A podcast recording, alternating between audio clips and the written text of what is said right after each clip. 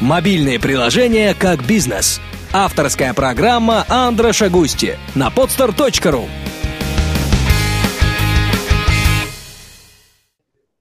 Всем привет! Вы слушаете подкаст Мясоу. Инсайты и хаки в мобайле. Веду подкаст я, Андрей Густи, руководитель мастерской мобильных приложений Бегемот Бегемот. И сегодня у меня замечательный гость. Сегодня я веду разговор с основателем проекта в кармане Сергеем Ахандрином. Продукт на рынке уже около двух лет и не перестает удивлять активностью и качеством своей разработки, как и приверженностью аудитории. Я захотел узнать, что питает этот проект, приносит ли такая отверженная работа с обеих сторон дивиденды и, как всегда, какие хаки и инсайты наш гость собрал на протяжении своей мобильной карьеры. Сергей, привет! Андрей, привет! Рассказывай, где ты находишься. Я нахожусь в Томске. А, вообще наша команда распределенная, находится раскидана по всей России. Мы работаем удаленно и своего конкретного офиса не имеем. Как вообще работается вот так вот удаленно друг от друга? Если честно, отлично. В принципе, как бы основным требованием, когда мы собеседуем людей, является то, что у людей есть какое-нибудь увлечение в том числе, чтобы не просто люди погружались в работу. Поэтому каждый подстраивает себя график как удобно, но как бы, одним из требований является, что там хотя бы в какой-то промежуток времени днем люди находились ну, все в одном чате, чтобы как-то там провести какое-то совещание или обсудить какие-то вопросы. Тем не менее, удаленная работа нравится всем нашим сотрудникам и нам, как основателям. Сколько у вас человек? В проекте два основателя, я и мой напарник Павел, а у нас три разработчика. Недавно мы взяли еще одного дизайнера. В проекте есть э, основатель акселератора MetaBeta, который помогает нам правильно развиваться, помогает с нужными знакомствами, сводит с потенциальными партнерами и так далее. Ну, по сути, 7 человек. 7 человек. Э, администрация, маркетинг э, и производство. Да, верно. Угу. И они все в разных городах. Какие города присутствуют? Томск, Москва, Самара, Челябинск. О, честно, я честно даже забыл. Но это все разные часовые пояса, в принципе. Ну, тут нет да. часовых поясов. Как вы это решаете? Максимальная разница в часовых поясах у нас составляет 3 часа, обычно где-то 2 и час. Mm-hmm. Решаем принципе, нормально. Все мы обсуждаем по московскому времени, чтобы не было никакой путаницы, чтобы люди сами там подстраивали свой график.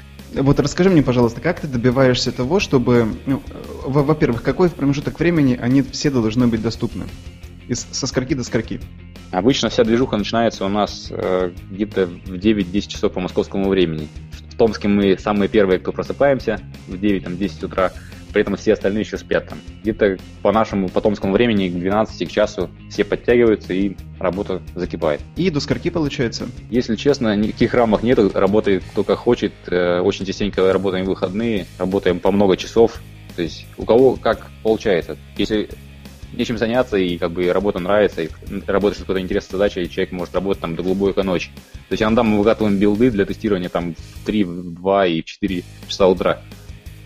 Вот у вас, у вас есть э, наверняка какие-то планы, да? То есть мы выкатываем фичу, эта фича должна быть сделана к такому-то времени. А, во-первых, в чем вы ставите задачи? Все задачи у нас находятся в сервисе Trello.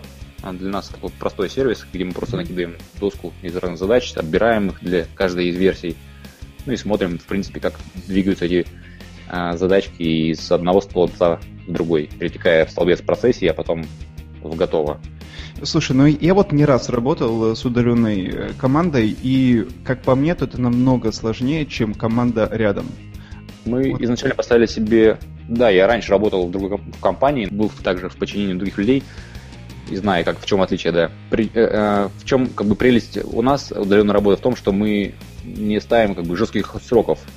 Каждому из нас, каждому работнику нравится эта работа, и мы определяем примерно там скоп задач, который мы хотим видеть версии. И, то есть мы не ограничиваем там, релизы раз в две недели. То есть как получится, так получится. Иногда дольше, иногда короче.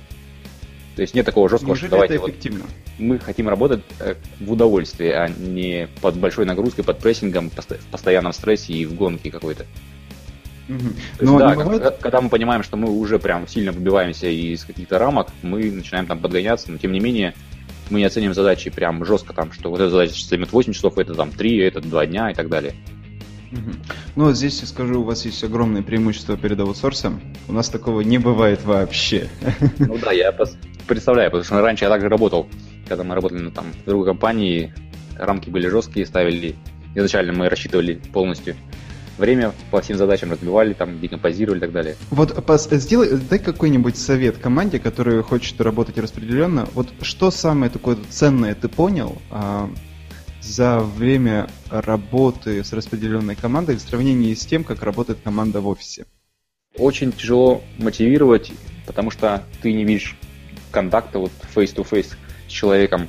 Тяжело как бы общаться, тяжело видеть его эмоции и вообще видеть, как бы, что сейчас у него там на душе, скажем, ну, грубо говоря, могут какие-то жизненные проблемы быть, да, из-за этого там что-то он отстает или просто нет настроения работать. Когда ты сидишь в офисе, ты можешь подойти к человеку, там что-то как-то пообщаться. Здесь это намного сложнее. Поэтому здесь важно, чтобы была мотивация постоянная, и люди любили свою работу и просто, как говорится, работали там под, просто сверхурочно. Вот, это главное. Иначе их бы придет человек в команду, у которого будет просто вот идея зарабатывать там на этом, ну, чтобы получать зарплату без всякой мотивации, то это не наш человек, и в удаленной работе, по крайней мере, в нашем проекте, это ну, было бы тяжело. Поэтому при общении, скажем, потенциальным там, э, человеком, которого мы берем в команду, мы вот пытаемся определить, подходит он нам или нет. Ну, легко сказать, э, мотивируйте людей, а, а вот как мотивировать? Вот э, сидит у тебя человек в Германии, э, у него там какие-то свои проблемы, у него там свой часовой пояс, у него своя жизнь, да, то есть он, он не живет рядом с тобой, и что, все, что у вас есть, это, это там, скайп, либо другое средство связи, когда вы обменитесь там, какой-то информацией, какие-то, какими-то идеями. Очень много эмоций, очень много полутонов и оттенков того, что говорится, оно теряется информация может очень сильно искажаться э, в процессе пересечения. Да, между вами циркулируют какие-то деньги. Но вот как, как ты мотивируешь этого человека, который находится за, не знаю, за 2000 километров от тебя? Честно, пока не было вот какой-то такой проблемы, что нам человек не подошел. То есть не, ну ты говоришь, что вот важно мотиви- тяжело мотивировать, соответственно, ты как-то справлялся с тем, чтобы мотивировать людей. Ну, здесь, наверное, основная мотивация, что человек э, любит э, этот проект, на котором он работает. И для него это не просто зарплата каждый месяц, а для него это что-то стоящее, что-то полезное, приносящее пользу другим людям. Он видит фидбэк от пользователей, видит благодарности. Наверное, вот это как, очень важно. Как понять, что человек любит проект? Он охотно над ним работает, работает больше, чем положено там не, не, вот, вот он только начинает работать. Вот вы еще не знаете, сколько он работает неурочный. Ну, по крайней мере, я определяю замотивированность в том, что человек начинает предлагать какие-то свои идеи, приносить какие-то новшества э, в ту же разработку, вообще в какие-то там фичи продукта. То есть он сам предлагает, давайте сделаем так, а не иначе. Он не просто идет на поводу там твоего списка задач, а что-то привносит полезное от себя. Хорошо, как понять, что человек перегорает, ему больше не интересен проект? Бывает, мы замечаем усталость э, за разработчиками, иногда это видно, да, что человек уже, может быть, там Особенно, когда работа удаленно, ты в основном проводишь там время дома. Надоедает там четыре стены, грубо говоря. Ну да, и почему ты, по, по чему именно ты видишь, что им надоело? Ну, Хуже работают, либо, либо что еще? Если у вас ну, нет сроков, как это оценивать? Замечается, что, что начинает разработка тянуться немножко дольше, чем раньше. Uh-huh. Вот. Поэтому просто вы, ну, было пару раз таких моментов, выходили просто на контакт, в плане там, может, какие-то ну, обсуждали какие-то проблемы, может, личные, что какого-то характера там по крайней мере, вот один из наших разработчиков, Алан Томский, бывает, периодически мы там встречаемся где-нибудь в кофейне, просто чтобы обсудить дела, различные планы, да и просто так поболтать как бы о жизни. С другими разработчиками сложнее, они из других городов, пока вот мы недавно только наняли их, поэтому как бы взяли в проект, и пока не было возможности с ними встретиться вживую. Что, э, что бы ты сделал для того, чтобы вернуть человека? Ну, человек устал, да, вот э, он работает на удаленке, он перестал верить в проект, либо просто ну, устал. Захочешь ли ты его вдохновить? А если нет, то почему? А если да, то как? Смотри, насколько ценный сотрудник. Если видно, что он все уже как бы полностью ну, как бы ему надоел проект, он крутится, для него это уже рутина, и ничего интересного он не видит. Возможно, может замотивировать какими-то планами дальнейшими, там, по расширению, по выходу на новые рынки, и, возможно, это заинтересует его. Если же нет, просто человека нужно отпустить. То есть иногда и, и такой выход подходит. Соответственно, давай я попробую резюме подвести. Если у вас распределенная команда, очень, или вы хотите ее строить, очень важно брать человека, который горит проектом. Иначе он здесь только ради денег и будет э, плохо выполнять свою работу.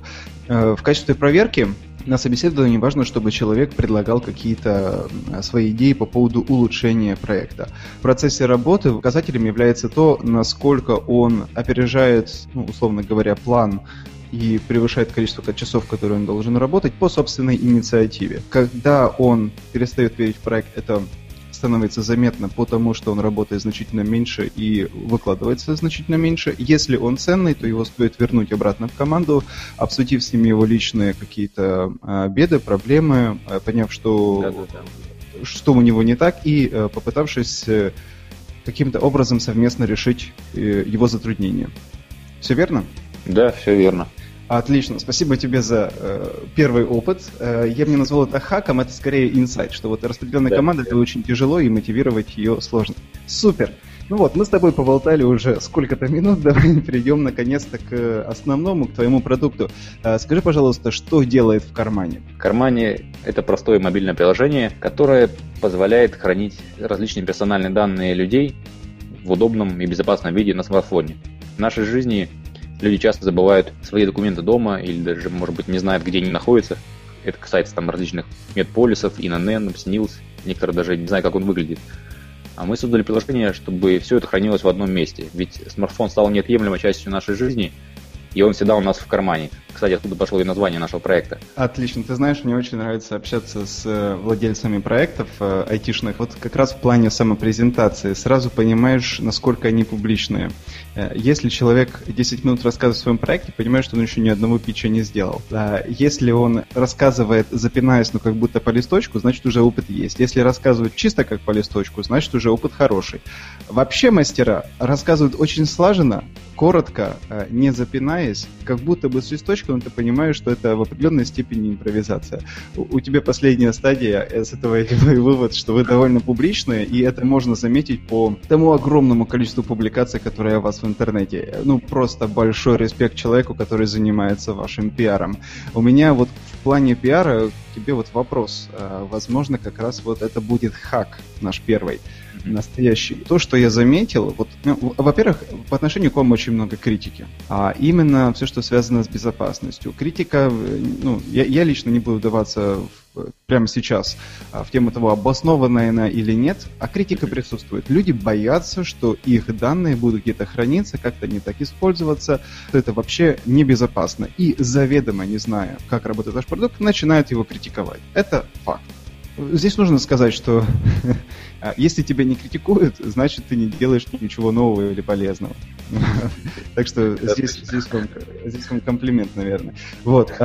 А, ну вот как бороться с этим? Это люди, которые, а, ну, на самом деле, портят тебе фон. С одной стороны, они обеспечивают черный пиар, пиара плохого вроде как не бывает, но тем не менее, ты получаешь меньшую аудиторию, чем мог бы, либо аудитория начинает сомневаться. Вот я даже не задумывался о том, что мои, ну, серьезно, когда знакомился с вашим продуктом, я, я не задумывался, что мои данные могут где-то, ну, что-то с ними произойти. Я прочитал комментарии и задумался, ага, точно, а могу ли это на самом деле э, использовать? Как с этим бороться? Да, есть такая проблема, особенно она была выражена очень на первых порах, когда мы только запускали проект, и вышли там первые обзоры о нашем приложении, и ну, как бы без достаточного опыта вот, продвигать приложение, мы увидели там кучу комментариев под этими обзорами, и они были такие негативные, что, ну, типа, да, ну, там, ищи, ищите дураков на свой продукт, типа, что кредитов наберете и так далее, сейчас данные своруете. То есть, во-первых, я был в шоке, читая все это, и пытался как-то там участвовать в этой беседе, но все больше и больше и больше как бы, поливали меня грязью и вообще наш продукт. Тем не менее, эти обзоры, они давали отличный результат, то есть были люди, кто, как говорится, относится к, к стороне хейтеров и пытается как-то пролить, вылить на тебя грязь, там, ведро грязи, а другие люди проходят мимо, и они видят, что действительно продукт интересен, он решает какую-то их реальную насущную задачу, насущные какие-то проблемы в жизни, они устанавливают, смотрят, пишут письма благодарности, спасибо, что такой продукт вообще выпустили, что раньше они даже не думали о таком, а вот появился продукт, и они осознали, насколько он удобен и полезен. Э, и мы постоянно сталкиваемся с этой проблемой безопасности, э, по-разному ее пытались решать. Сейчас думаем в сторону как-то сертифицироваться, получить, может, какой-нибудь шилдик, там, того же, может быть, Касперского, что у нас там все безопасно, у нас все надежно хранится. То есть думаем в разных странах. А с другой стороны, мы пытаемся как-то людям постоянно объяснять, получаем много писем от пользователей с вопросами, а насколько это все безопасно, и пытаемся прям подробнее описать, как же данные защищаются в приложении, насколько все это безопасно, насколько надежно и почему они не должны волноваться по этому поводу. Только так, пока только такие способы. Ну, ну то есть, по сути, просто общение с аудиторией. Ну, э, ты знаешь, это на самом деле не, не очень похоже на хак, да, потому что это самое очевидное, что ты можешь сделать. Но самое глупое, что ты можешь делать, это общаться на, на повышенных тонах с такой аудиторией. Естественно, вы такого не делаете. Но, но я себе вижу, как некоторые стартапы могут общаться на повышенных тонах. Я, кажется, это где-то видел. Мне скорее кажется, что вот э, шильдик – это более интересная тема. Расскажи чуть подробнее, что имеется в виду. Шильдик, ну, вот вообще, в идеале мы хотели получить какое-то одобрение от компании, которая как-то кружится в мире безопасности данных. Например, тот известная компания в России это Касперский, да, вот, лаборатория Касперского, который каким-то образом, я не знаю, еще вот начали такой вопрос недавно изучать, пришла вам идея это в голову, чтобы можно пройти какой-то процесс сертификации, там, показать свои исходные коды, чтобы они проверили, удостоверились и выдали нам, возможно, какой-то сертификат там или какой-то, ну, грубо говоря, какой-то бейдж, там, типа, у них все надежно, у них все безопасно, Каспер, проверено Касперским ну, как вот один из вариантов. Насколько это все реалистично, я не знаю. Еще, кстати, бывают какие-то вообще сертификации по различным направлениям, такие международные. Вот в эту сторону как раз только начинаем копать. Ничего как бы нового не скажу, но вот идеи такие. Угу. То есть нам, конечно же, нужно, чтобы кто-то, кто-то большой, известный бренд, скажем, сказал всем, что у них все нормально в покупках. Мне кажется, это, это правильный э, путь. По сути, как бы это сформулировать, что если у пользователей возникает какое-то сомнение, это сомнение даже без визуализации, даже без вокализации со стороны э, потенциального пользователя нужно сразу опровергнуть за счет утверждения со стороны э, рыночного эксперта. То есть я сейчас пытаюсь такое, знаешь, общее правило вывести, которое не касается только вопроса безопасности. Но, это если честно, мне кажется, не, не всем это поможет. Все равно много очень скептиков, и боятся за свои данные, боятся вообще за все в жизни, чуть ли не носят вот шапочку из фольги, что за ними следят спутники и так далее. То, то есть прям такие люди, которым никак не помочь. И тут никак уже с не, не, не будешь бороться. Главное просто не повышать тона и разговаривать спокойно и пытаться как-то просто донести свою точку зрения, подробнее описать, как процесс безопасности там устроен в приложении. Угу. А стоит ли, в принципе, вот бороться с этим? Может, просто пропускать мимо ушей? Как я и сказал, поначалу я прям с ушами погружался в эти дебаты, Сейчас я стал сторониться этого, то есть если я вижу комментарий типа ищите там лохов дальше, я просто пропускаю, как бы прохожу ниже по комментариям и все. Для меня а... этот человек просто, ну, игнорирую его. С ним а, как бы нельзя бороться. А что лучше? А, реагировать подробно, либо вообще не реагировать? Ну, я понимаю, что тут э, как бы монета с двух сторон, или палка с двух, двух концах. С одной стороны, кажется, что если ты игнорируешь, что ты выше этого, а с другой стороны, может показаться, что тебе нечего сказать. Нет, а, то есть, грубо говоря, если среди 100 комментариев есть какие-то оскорбительные, я их пропускаю, но тем не менее, если человек где-то сомневается, ну, видно, что он не понимает, как безопасность устроена, я размещаю подробный комментарий, который видят и другие, в принципе. То есть кто-то поливает грязью и дальше, и участвует там в других обсуждениях других людей. Но кто нужно, прочитает, поймет, что да, вроде все хорошо, все надежно, пойду попробую. Понятно, хорошо. Я знаю, что вы понемножечку отходите от концепции просто вот эм, копилки документов. Почему вы это делаете и в какую сторону двигаетесь и почему в эту сторону? В середине прошлого года мы поняли, что нужно что-то менять в проекте, осознали, что нужно развиваться в раз... других направлениях, не только развивать там платформы, добавлять новые страны. Ну, кстати говоря, вот по поводу хранилки мы ее развиваем в разные стороны, в том числе выходим на новые страны, новые рынки, но при этом видим, что это не приносит нужные нам доходы, каких бы хотелось достигать там выше и выше, и выше. То есть это приносит стабильный какой-то доход, но он не растет прям несколько, несколько крат. А, мы выпустили API, который позволяет другим разработчикам интегрировать наше решение к себе. То есть существует множество приложений, в которых пользователю необходимо заполнять свои персональные данные вручную. Покупка авиабилетов, проверка штрафа ГИБДД, проверка налогов, перевод там с карты на карту, везде ну, вот, вбивать руками все эти вот циферки, реквизиты, особенно если где-то нужно хранить, запоминать, откуда-то копировать. А в нашем приложении пользователи уже это хранят. И мы сделали API, который вот позволяет как раз эти данные в других приложениях получить То есть разработчик встраивает всего лишь одну кнопку, заполнить в кармане, пользователь ее нажимает, открывается в кармане, он выбирает нужный документ, и данные тебе даются в то приложение. Мы уже, кстати, интегрировали несколько приложений к себе, и это дает прям хорошие результаты. И сейчас вот ведем переговоры с другими там, потенциальными партнерами в области, в сфере там, покупки авиабилетов, по бронированию отелей, по переводам с, бан- с карты на карту, а, ну и других. Плюс к этому мы осознали, что нужно строить еще больше как бы ценностей над документами, которые пользователи хранят, не, что, чтобы они не просто хранились, но и с ними можно было сделать различные действия. Например, тут же у нас проверить, например, штрафы ГИБДД, или, возможно, подключить сразу там автоматическую проверку и оплату, проверить какие-то остальные свои задолженности, возможно, как бы там все это автоматизировать, например, что я захожу в приложение, и мне сразу говорят, у тебя здесь штрафы, можешь оплатить. Причем не нужно ничего заполнять, лишь, как бы лишних каких-то данных. У тебя они уже здесь все есть. И банковская карта хранится, и паспорт, и водительские права, и можно оформить, например, страховку на автомобиль или продлить ее, когда приложение в кармане скажет, что у тебя страховка уже подходит к концу, там, через месяц она уже закончится, вот можешь, хочешь продлить. Мы работаем вот в такую сторону. Uh-huh. Также мы переходим сейчас на модель фримиум. Вот сейчас у нас полностью paid модель, и мы осознаем, что как раз будущее за фримиум моделью. Так вы же отказывались от нее, нет? Нет. У вас в самом начале было фримиум, а потом... Нет, нет, нет. Мы сразу вышли, полностью платное приложение было. Нет, ты же говорил, э, что ну, когда мы с тобой в последний раз разговаривали, что э, поначалу у тебя был, была, по сути, демо-версия, а у вас было два разных приложения, одно платное, да, второе бесплатное. Ага, Поначалу ага. у нас при запуске было два приложения, одно демо, другое полностью платное. Угу. И была там путаница, пользователи не понимали, какую же скачать и в чем между ними различие и поэтому мы решили бесплатно вообще убрать. Хорошо. Так, и ты говорил, что у вас сейчас третье направление. Ага, это как раз и есть э, фримиум. А почему фримиум? Вот а, объясни, пожалуйста. Рынок paid модели очень ограничен, то есть не все пользователи вообще привыкли платить за контент, не все пользователи привязывают банковскую карту к своим аккаунтам есть у меня много друзей, которые качают приложение, но качают только бесплатные, потому что они там либо боятся привязать банковскую карту, либо просто не осознают, что это можно сделать, или не хотят даже тратить деньги. Фримиум модель позволяет человеку все-таки установить бесплатное приложение, его прочувствовать, попользоваться им, вникнуть в его суть, увидеть его ценность, и потом осознать, что да, я готов оплатить. И либо нет, либо уйти. Фримиум модель, ну вообще рынок бесплатных приложений, там или условно бесплатных, он намного больше, намного больше аудитория. Ну и мы хотим сделать так, чтобы какая-то там часть функциона...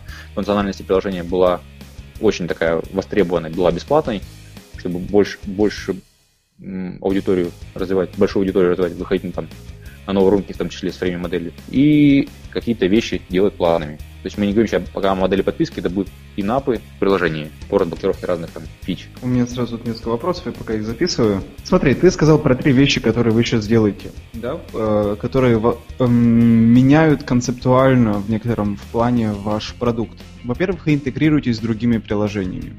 Mm-hmm. То есть таким образом вы получаете э, большую аудиторию. Да? Да, верно. Эм, во-вторых, вы разветвляете существующую функциональность и таким да. образом, за счет вот этой вот большой аудитории, которая у вас есть, у вас есть возможность очень качественно разграничиться от потенциальных конкурентов. То есть, если я завтра выпущу приложение в кармане, то ну, я не смогу предоставить всего того, что у вас уже есть, не смогу интегрироваться с другими приложениями, потому что у меня не будет э, пользовательской базы, и э, не смогу обеспечить весь этот цикл дополнительной функциональности, когда я, например, я могу оплатить штраф э, э, ГИБДД э, с, прямо с приложения. То есть вы э, укрепляете свою позицию на рынке, грубо говоря. Да, верно. А, и вы пытаетесь еще больше расширить свою базу активных пользователей за счет э, фримиум модели. Да, верно. Угу. Все так. Хорошо, слушай, от, отлично. Э, ну и еще выходим на новые рынки. Сейчас у нас в планах как раз покрывать, начать покрывать англоязычные страны. Зачем вам это? Мы хотим стать международной компанией, международным проектом. То есть быть не только в России и странах СНГ, но и заявить о себе угу. всему миру. Ага. Хорошо, что, какие ваши шансы? Ну, во-первых, а, нам присылают, то есть наше приложение качает и в других странах, и пользователи видят, что наше приложение не адаптировано к шаблонам их стран, документам, и просят его адаптировать. А, мы собрали как раз вот коллекцию из запросов и видим, что потенциал есть, есть и такая же проблематика, как в наших странах, что много документов различных, и как-то нужно хранить, и было бы здорово их всегда иметь при себе. А какие страны обращаются? Из англоязычных, ну вообще у нас на первом месте, кроме стран СНГ и России, это Канада, Великобритания, Австралия, Индия, Бразилия. Ну, мы, мы планируем выйти вот изначально на вот этот список стран, который я перечислил, и в дальнейшем пойти на США, чтобы уже нас как-то там нас, о нас слышали, нас уже знали, чтобы не тратить гигантские бюджеты маркетинговые на выход в США. Угу. Делали ли бы вы это, если бы не было входящего запроса? Является ли это обязательным показателем того, что вам нужно расширяться? А если да, то какие должны быть эм, количественные показатели? Не знаю, делали ли мы этого, это, но вот я иногда пишу пользователям, которые запрашивают какие-то новые страны, запросов прям очень много, на все на них не ответить. Просто мы их накапливаем, и когда понимаем, что вот одна страна уже превысила там нужен нам порог, там больше 50, больше 100 запросов, я начинаю писать там некоторым пользователям из, из, ну, там, выборочно и спрашивать ну, о проблематике по хранению документов, какие документы в этой стране есть, и могут ли они нам помочь подбором всех нужных там, шаблонов, например, отсканировать, там, ну, зачеркнуть какие-то там важные данные на документе, но прислать нам скан, чтобы мы не тратили на это большое время. В принципе, для нас это показатель именно то, что пользователи, у востребован наш продукт в других странах, и именно поэтому мы хотим попробовать свои силы у вас уже есть четыре вот таких вот направления, по которым вы работаете. А, как понять проекту, что время пришло? И э, кроме своего основного вот продукта, продукт уже настолько отшлифован, уже все в нем настолько хорошо. Ну, в данном случае вот для России уже есть вообще все документы, которые можно себе представить. Продукт работает исправно, никаких проблем нет. Как понять, что да, вот теперь я могу расширяться, а именно могу обеспечивать себе дополнительное распространение, а, увеличивать аудиторию и э, внедрять доп. функционал, который напрямую не связан с первоначальным. Как это понять? Ну, если честно, приходится очень сильно приоритизировать те направления. Там ведем переговоры по одному, третий продумываем, четвертый там, ну, там разрабатываем, как-то в разработке что-то допиливаем. То есть не получается сразу, для этого нужно большие ресурсы, большую команду. Сейчас у нас по одному разработчику на каждой платформе, в том числе мы, кстати, планируем покрыть э, платформу Mac и десктопный Windows. И сейчас вот ищем разработчиков, плюс ищем двух разработчиков под iOS и Android, чтобы как раз вот начать покрывать новые направления параллельно. А, задач очень много, в том числе и в наших текущих странах, в том числе и в России. А, у нас в списке сейчас больше 30 новых шаблонов, которые пользователи ждут от нас именно в России. Кажется, что документов вроде уже много, но их недостаточно для всех пользователей. У каждого какие-то свои запросы, свои потребности. Еще много предстоит всего шлифовать. Хорошо. Ну, то есть, как все-таки понять? Расставить, важно расставить приоритет. То есть, что важнее.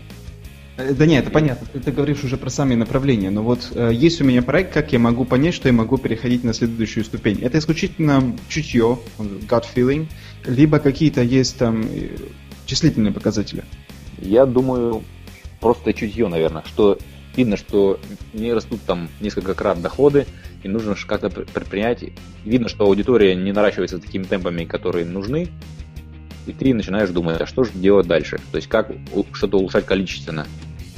Вроде качественно уже готово, нужно что-то как-то количественно улучшать. Вводить какие-то хаки, либо развивать их новое направление. Угу. Хорошо, эм, давай поговорим про маркетинг. У вас очень толковые ребята работают в маркетинге.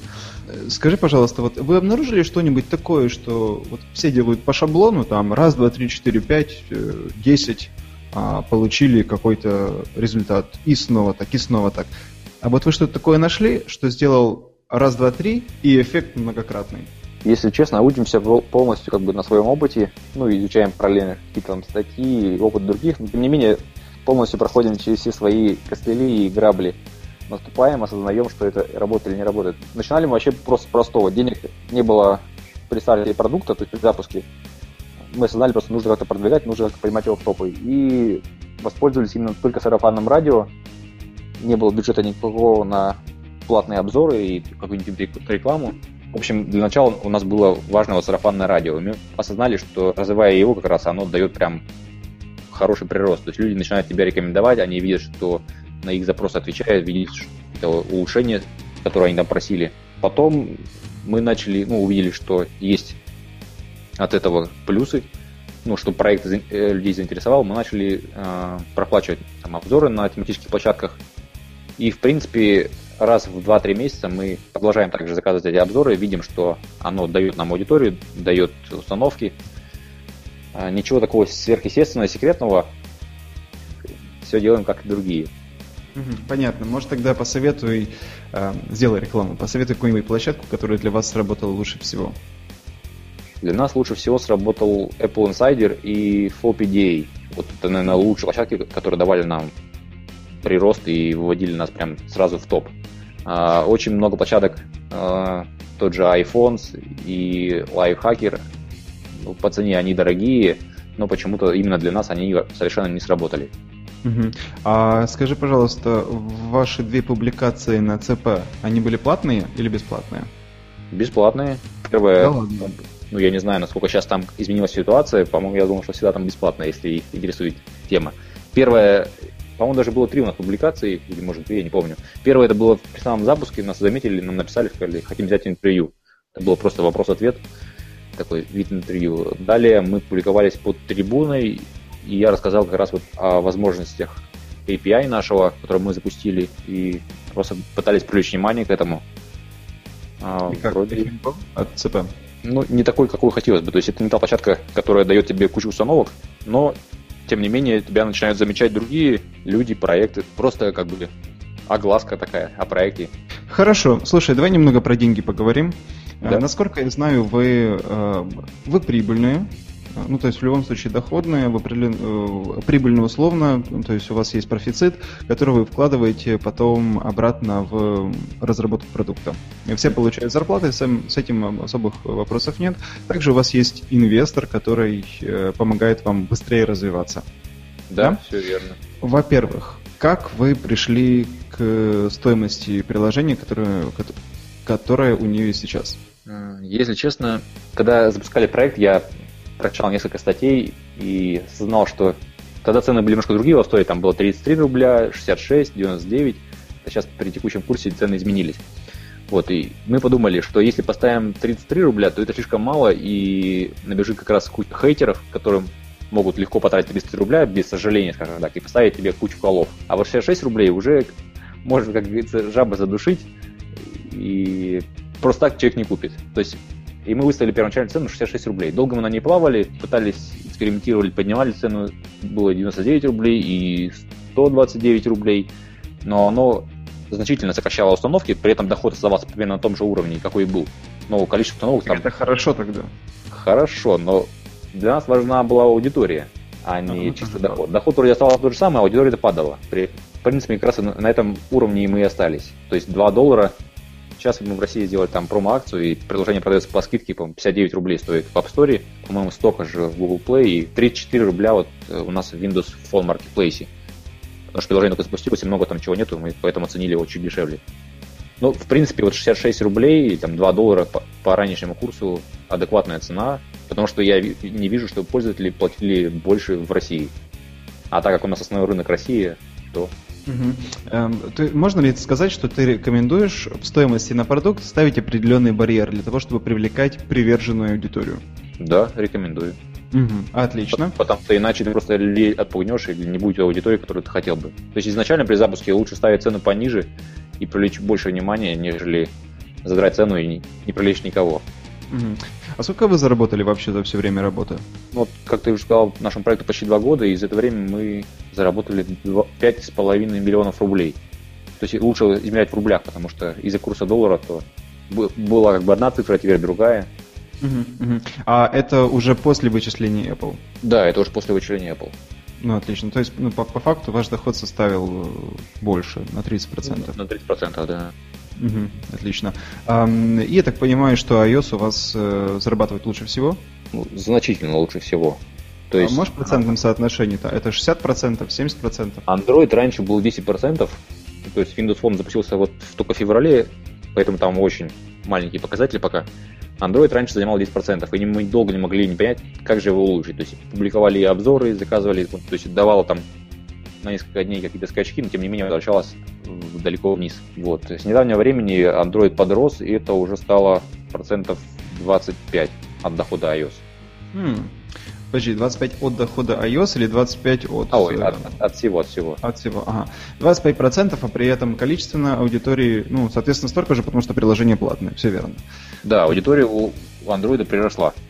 Как думаешь, с чем это связано? Такой извечный вопрос, почему Android меньше зарабатывает? Как бы мое видение того, что Android, во-первых, самая распространенная платформа, и на ней очень много бюджетных телефонов.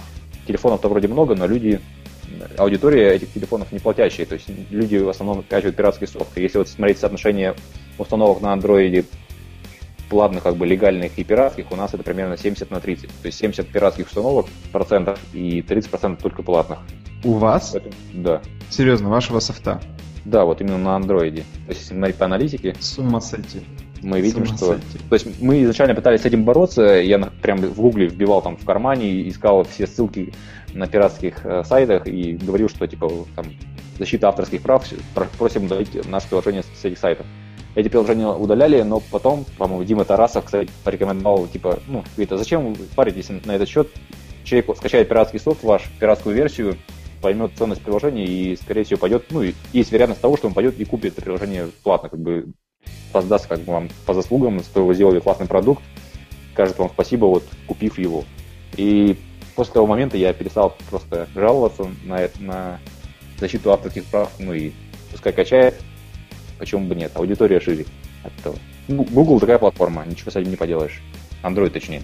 Я просто для слушателей скажу, что Дима Тарасов – это основатель проекта House Control планировщика дел. Ну, конечно, интересная идея, но, тем не менее, неужели такое наблюдается, что человек установил, то есть э, установил пиратскую версию, потом подумал, ах, какой же клевый продукт, все-таки пойду заплачу за него. Ты хоть раз ну, такое видел? Вот, кстати говоря, вот на ФОПДА, где я говорил, что там хорошая аудитория для публикаций, есть форум, где можно вести как бы свою ветку как разработчика. И очень часто пользователи пишут там, что ваше приложение было первое вообще, которое я купил для андроида. Типа, настолько полезное, спасибо вам за это, и типа готов даже деньги выслать вам куда-нибудь еще на счет или там на телефон положить. Ну, то есть вот такие, такое бывает. Я вижу тенденцию реально, что если человек понимает, что он скачал где-то на торренте наш продукт и оценил его, понял, что хочет его постоянно обновлять легко и просто, то есть через Google Play, он идет и покупает. При этом еще пишет нам отличный отзыв и пишет на почту. Спасибо, какие молодцы, вот вам 10 еще предложений от меня, как его улучшить или дополнить. Слушай, ну по сути тогда вывод. Не обязательно пиратский пользователь это плохой пользователь. Это все равно инструмент для распространения приложения э, частичка э, вирального эффекта. Потому что если ему понравится, он, ну, как минимум, расскажет кому-то еще, как максимум пойдет и чего-то заплатит. Совершенно верно, да, так оно и есть. Поначалу Слушай, я этого как раз не понимал, а сейчас я осознаю, что действительно это полез, полезный инструмент, что приложение да, по-пиратски. Вот это инсайт. Вот это инсайт. Прикольно.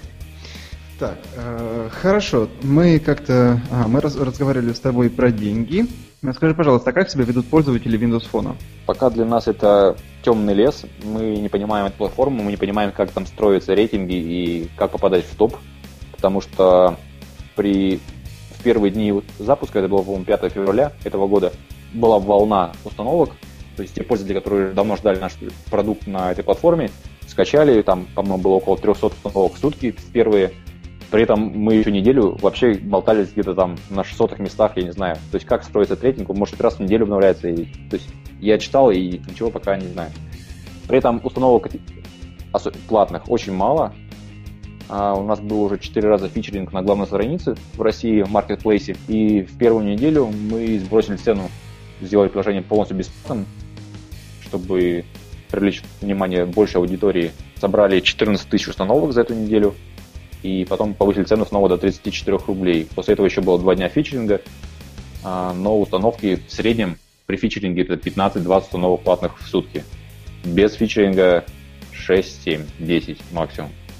Слушай, а вам Татьяна Сметанина из э, Microsoft помогает? Или, или вы с ними не общаетесь напрямую?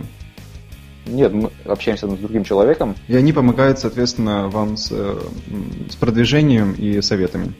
Да, да, они э, охватывают всю свои, все свои каналы по продвижению, то есть публикуются у нас статьи там, в тематических группах, тематических сай- сайтах, Один, в первую неделю мы были признаны приложением недели по версии Microsoft, там у них был пресс-релиз такой, разослан везде. У нас было такой, ну, много-много публикаций на вот их Windows Phone как канал, каналах продвижения, в общем, всяких социальных группах, э, сайтах, форумах, везде нас написали, и это здорово, конечно, что Microsoft поддерживает разработчиков так очень активно в России. За это им большое спасибо. Слушай, ну на самом деле это, это не первый, от кого я это слышу. Э, по сути, это тянет на хак. Хотите больше пиара, делайте приложение, хотите больше бесплатного пиара, качественно, э, делайте приложение для Windows Phone. Ну да, ну вообще мы на Windows Phone пошли, конечно, чтобы просто покрыть еще одну платформу и привлечь ну, мы хотим просто развивать бренд на, во все стороны, быть на всех платформах, в том числе, возможно, в будущем на веб как-то выйти. Но уровень веб-цитируемости у вас, мне кажется, очень сильно возрос э, именно с этой версией. Тебе не кажется? А, вообще, уровень цитируемости возрос, в конце января первый раз нас зафичерили в App Store. Тогда почему-то мы скаканули резко и в Google Play, угу. и привлекло это больше внимания. То есть там, это сразу у нас взяли интервью там и написали еще о нас. То есть это дает, конечно, очень хорошие плоды фичеринг. Отлично. А, кстати, вы что-нибудь делали для того, чтобы зафичериться в App Store? Это, кстати, вы не первый ваш раз. Вы в 2013 году тоже фичерились, и вот сейчас вы зафичерили, да? Да, а, в 2013 мы были даже, по-моему, в списках там лучших платных приложений в России по версии App Store попадали туда. В 2014 где-то косвенно я тоже это наблюдал, правда, я не смог найти. То есть я увидел у нас ссылку, увидел прям список таких приложений, ну, там топ платных, самых популярных приложений в России 2014 года. Но почему-то в App Store я этого не увидел. Хотя ссылка, ссылка на это была, я переходил на веб и там это видел. Очень странная штука, штука была. Да, нас фичерили в 2013 году, и вот первый раз в 2015 году, раз точнее. А что мы для этого делаем? Ничего особенного просто развиваем продукт, улучшаем его, соблюдаем какие-то гайдлайны, насколько мы это можем, потому что у нас еще такая особенность, что ну, приложение само по себе содержит эти реалистичные шаблоны, что может быть немножко скеоморфично, как раньше это было модно, но пока мы этого уйти не можем на, эту платформу, на iOS-платформе. Ну, у вас хорошее объединение стилей на самом деле. Респект дизайнеру. Я тут э, до Нового года с Романом Медведевым общался, вот перед самым Новым годом, как раз на тему того, как попадать в фичеринги. И, и он, ты знаешь, он очень так подробно прошелся по теме. А, по сути, самое главное, это воспринимайте App Store как э, СМИ. А, а СМИ да, нужны информационные поводы. Да, наслушался эти подкасты ну, полезная вещь, как мне кажется. Да, да, вот. Верно. Хорошо. Слушай, ну, на самом деле прошлись так по, в общем, как всегда, вот с любым предпринимателем интересно говорить о всем, что только можно в, в плане его работы. Но, к сожалению, время ограничено. Дай, пожалуйста, вот, вот е, представь себе, что я вот впервые задумался о мобильном приложении и хочу делать его. Что бы ты мне сказал? Какой, какой совет бы дал? Советы, если честно, давать тяжело, потому что у всех разные направления, какие-то они стреляют, какие-то нет. Нам просто повезло, что наша идея оказалась востребованной у людей. Тем не менее, э, дам совет, что не бояться пробовать, э, не бояться ошибаться. Самое главное учиться на этих ошибках. Потому что если не попробуешь, не узнаешь. Слушай, а вот мобильное приложение, это вообще бизнес? Можно назвать это бизнесом? Я думаю, вполне можно. Конечно, это бизнес. То есть для кого-то это хобби, для кого-то это бизнес и основной достаток. А ты, вы планируете разветвляться, то есть делать еще дополнительные другие приложения, либо вы вот делаете полную ставку, все яйца в одну корзину а, и идете дальше с кармане? Вот как раз здесь очень тонкая грань, мы об этом думали, что возможно какие-то вещи выносить в отдельное приложение и потом их друг на друга завязывать. Ну, грубо говоря, там вот мы говорим о Э, развитии в сторону каких-то платежей, там проверка штрафов, проверка налогов и так далее. Мы думали, что возможно вывести каждую такую фичу в отдельное приложение и завязательно в кармане. Сейчас мы понимаем, что лучше попытаться как-то все это удобно и компактно объединить в одном приложении, чтобы пользователю не нужно было устанавливать их кучу разных, а все было в одном. При этом попытаться не сделать так, чтобы это был монстр, Слушай, а вот э, вы уверены в том, что это правильное решение? И посоветовал ли бы ты тоже другим это? Ну, обычно говорят, что как раз семья приложений это хорошо, с множества точек зрения. У тебя разные аудитории, у тебя аудитория ширится дополнительные способы для монетизации, у тебя не все яйца в одной корзине, у тебя происходит диверсификация, ну, куча плюсов. А вы вот решили вот сделать такой мега большой э, швейцарский нож Ну, есть полная уверенность? Со стороны пользователя это не будет выглядеть как раз таким швейцарским ножом. Оно будет все компактно, пока в наших головах это так. То есть мы не хотим как раз вот... И, и, есть такое у меня понятие синдром Нера, когда вот знаешь такую компанию, да, делали они раньше приложение для записи на диски, на болванке, а потом из нее выросла там куча различных аудио, каких-то там редакторов и так далее. Вот, я называю это синдром Нера, когда одно маленькое приложение выросло в что-то монструозное. Вот, мы как раз не хотим к этому прийти, и вот, говорю, долго думали, как же нам ну, быть, либо пойти в сторону нескольких приложений, либо в одном, и поняли, что лучше попытаться сделать это компактно в одном, нежели рассредотачиваться и расфокусироваться на нескольких. Причем придется заводить маркетинг на каждой из них и как-то привлекать аудиторию, что сложнее будет. Так, хорошо. Ну, эм... а, кстати, а почему не сделать и одно, и другое? То есть сделали швейцарский нож, а потом взяли и каждый нож еще отдельно продаете? Вполне возможно, такая же практика есть. Тот же Foursquare, тот же Facebook. Грубо говоря, сначала это было что-то большое, а потом они отделили, отщипнули небольшую часть и вывели в отдельное приложение. То есть можно начать с одного, посмотреть, к чему это приведет, а потом как-то уже подстраиваться. Ну, то есть пока вы работаете на уровне гипотез, потому что вы еще не проверили, и ну, просто существует уверенность в том, что это именно для вас должно сработать лучше. Да, конечно. Отлично. Ну что ж, давай я попробую немножечко пройтись вкратце по всему, о чем мы говорили. Мы говорили про распределенную команду и о том, как ее мотивировать. А, мы говорили о том, как работать с критикой и нужно ли с ней работать в принципе. Говорили о том, когда и как можно разветвлять свой проект и зачем это делать, если вы хотите получать больше аудитории и доминировать на рынке. Мы говорили также о том, что в ценообразовании важно ставить определенный барьер для того, чтобы привлекать приверженную аудиторию. Говорили также о том, что пиратский пользователь – это не всегда плохой пользователь. А, о том, что вы получите массу пиара, если сделаете версию приложения для Windows Phone. А, и тоже такой ваш личный инсайт, что иногда лучше швейцарский нож, чем много ножей отдельных. Все да, так? верно. Отлично. Слушай, Сергей, э, спасибо тебе большое за то, что поделился своим опытом. Мне было очень интересно, и я уверен, что нашим слушателям будет очень полезно. Спасибо, что пригласил. Был рад поучаствовать. С удовольствием. А, желаю тебе и вашему проекту больших успехов. Всем, Спасибо. кто нас слушает, желаю большого вдохновения. А, и устанавливайте приложение в кармане. Всем спасибо. спасибо. Пока. Пока-пока.